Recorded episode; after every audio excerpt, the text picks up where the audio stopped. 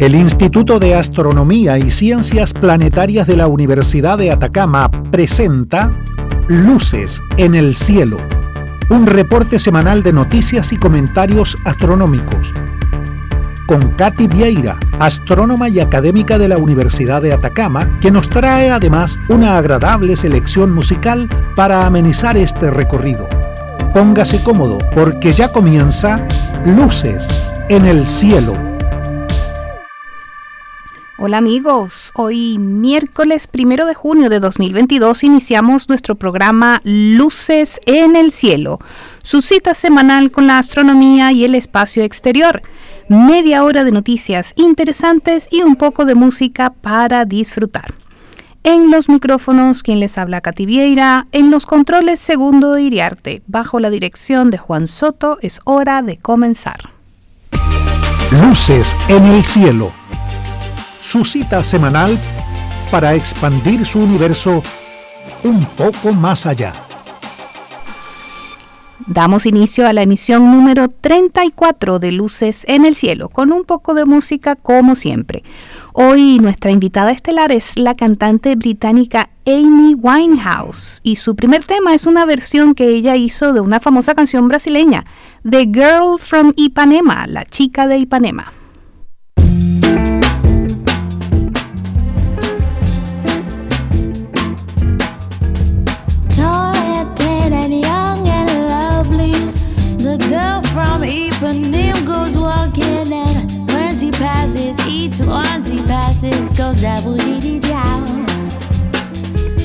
When she walks, just like a samba that swings so cool and sways. so gentle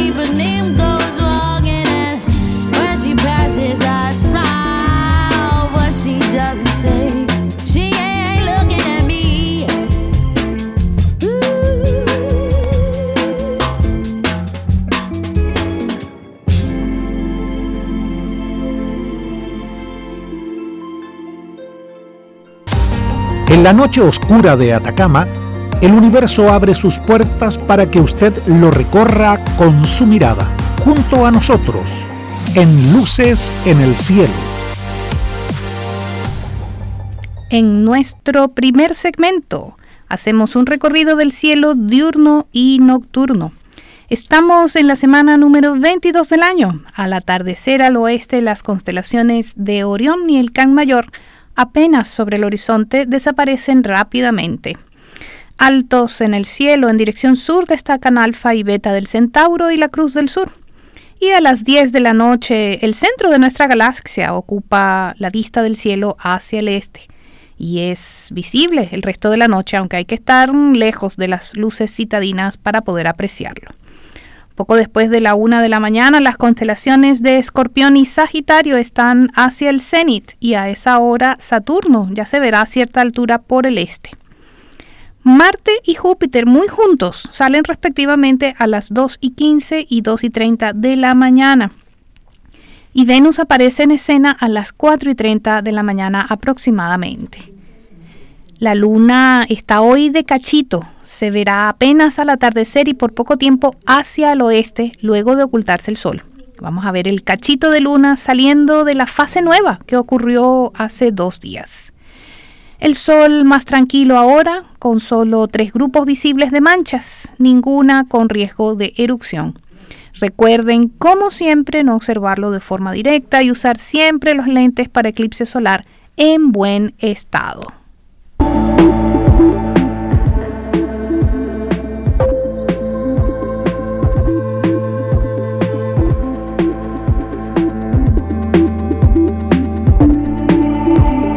Como hoy, hace 191 años, el oficial de la Marina Británica James Clark Ross descubrió la localización del polo norte magnético.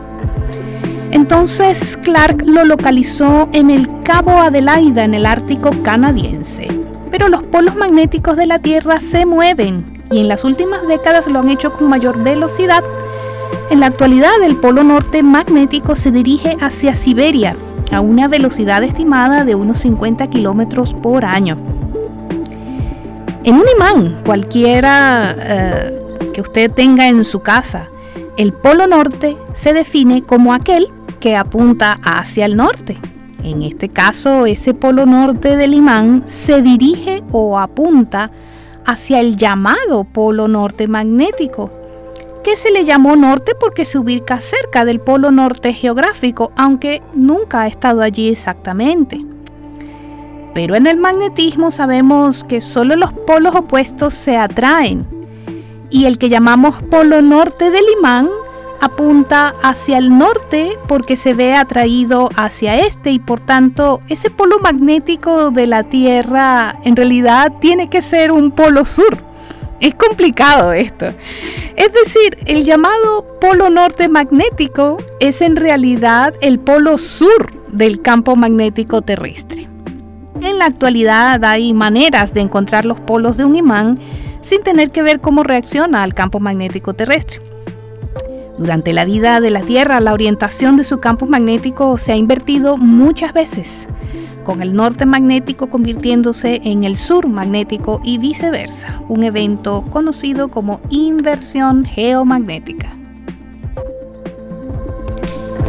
Luces en el cielo, la revista radial astronómica de Atacama, todos los miércoles a las 11 de la mañana por Radio Universidad de Atacama, 96.5 FM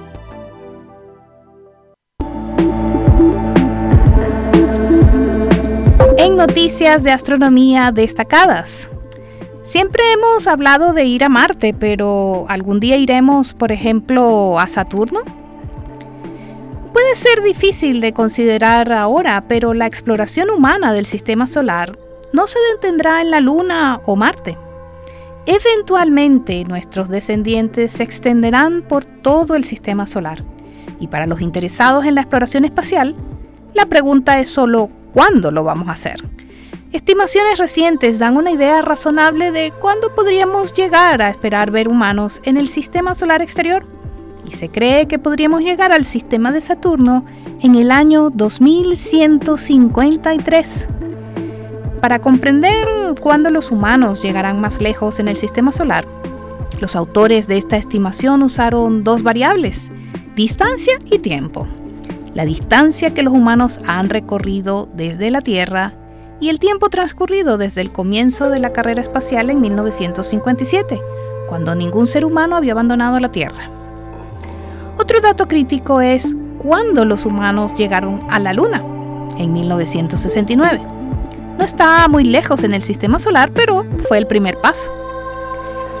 Y el siguiente paso en la exploración todavía es especulativo en este punto, pero los autores establecieron dos escenarios diferentes para cuando la humanidad llegue a Marte.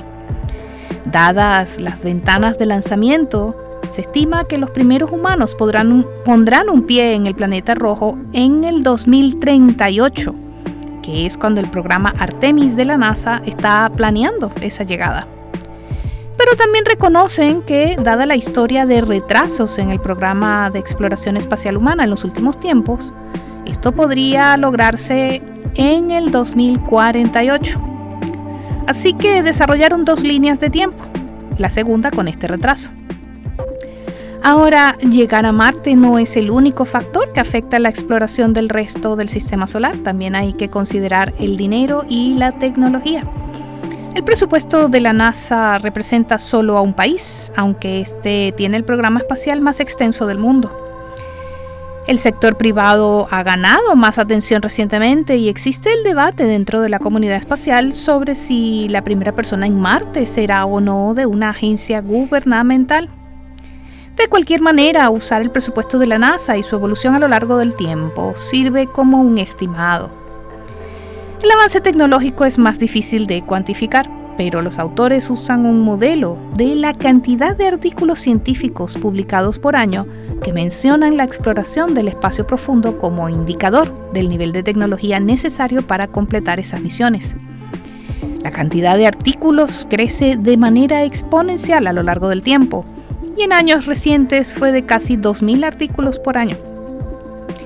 Esta combinación de relaciones, algunas lineales y otras exponenciales, junto con los datos específicos de la llegada a la Luna y la posible llegada a Marte, estiman que la humanidad podría llegar al cinturón de asteroides en 2073, al sistema de Júpiter en 2103 y finalmente a Saturno en 2132. Como se discutió anteriormente, existen algunas diferencias potenciales significativas basadas en la incertidumbre del aterrizaje planeado en Marte.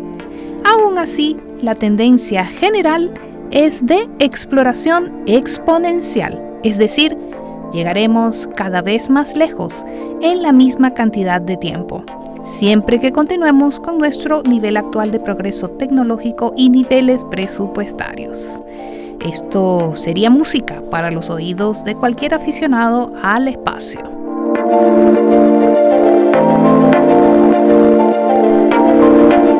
Continuamos ahora con una segunda canción de nuestra invitada musical Amy Winehouse. Interpreta Rehab, Rehabilitación.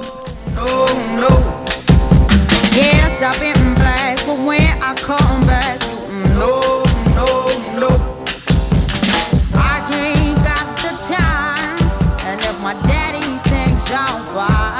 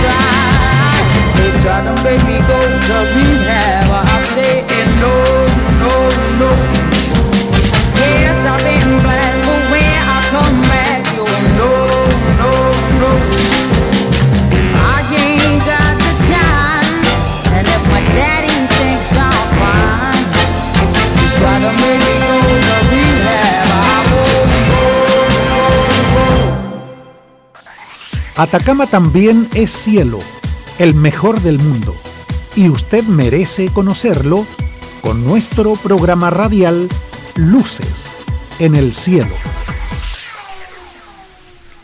En nuestro segundo segmento informativo, la visión cambia en el espacio.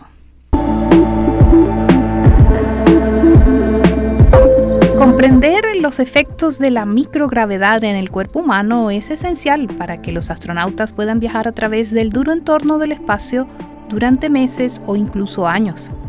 Durante décadas se han estudiado cambios significativos en los sistemas óseo y muscular del cuerpo y se están aplicando estrategias para mantener la buena forma física a través de variadas contramedidas, incluido el ejercicio vigoroso, a bordo de la Estación Espacial Internacional.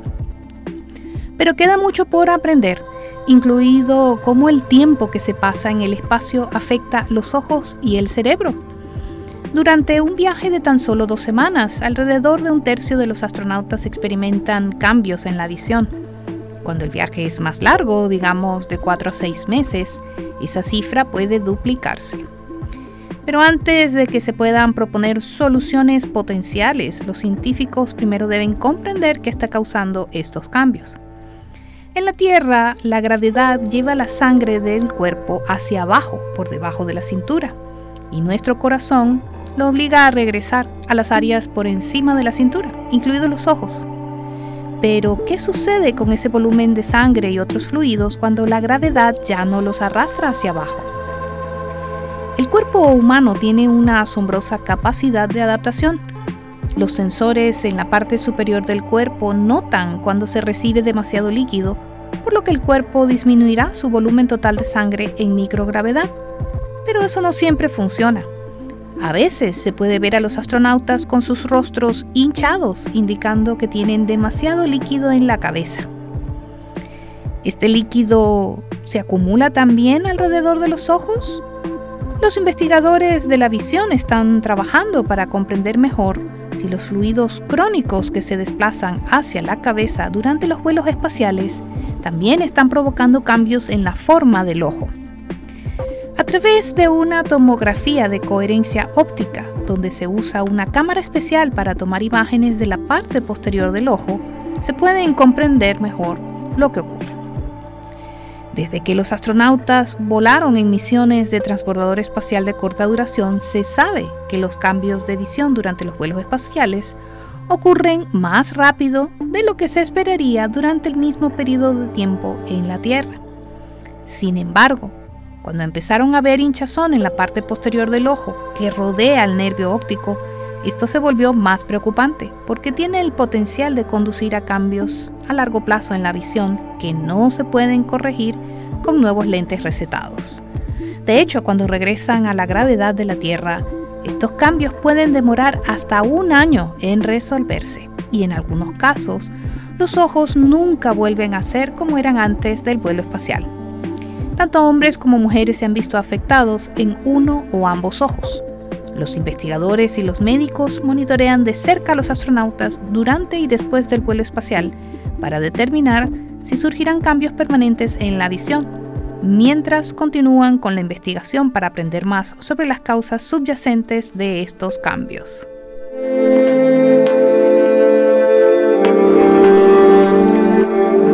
Ahora la tercera canción del programa de nuestra invitada estelar Amy Winehouse con Back to Black de regreso al negro.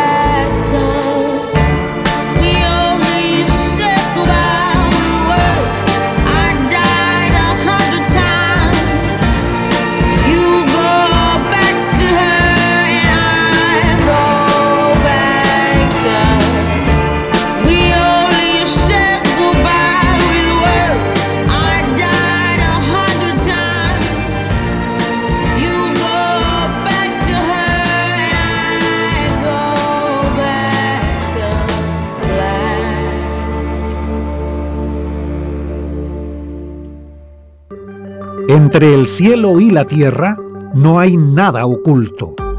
Pero más allá del cielo, hay mucho por descubrir. Acompáñenos para aprender qué son las luces en el cielo. En nuestro tercer segmento de noticias, ¿es verdad que la NASA encontró una puerta en Marte?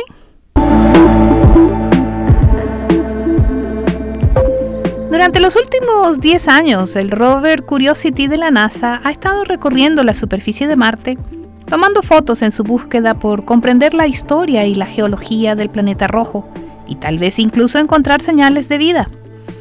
Hace poco tomó una foto que parecía mostrar una entrada excavada en la roca, pero ver no siempre es creer. A primera vista la imagen es totalmente convincente a segunda vista, tal vez no. Primero, la supuesta puerta solo mide unos 45 centímetros de alto, pero ¿quién dijo que los marcianos tenían que tener la misma altura que nosotros?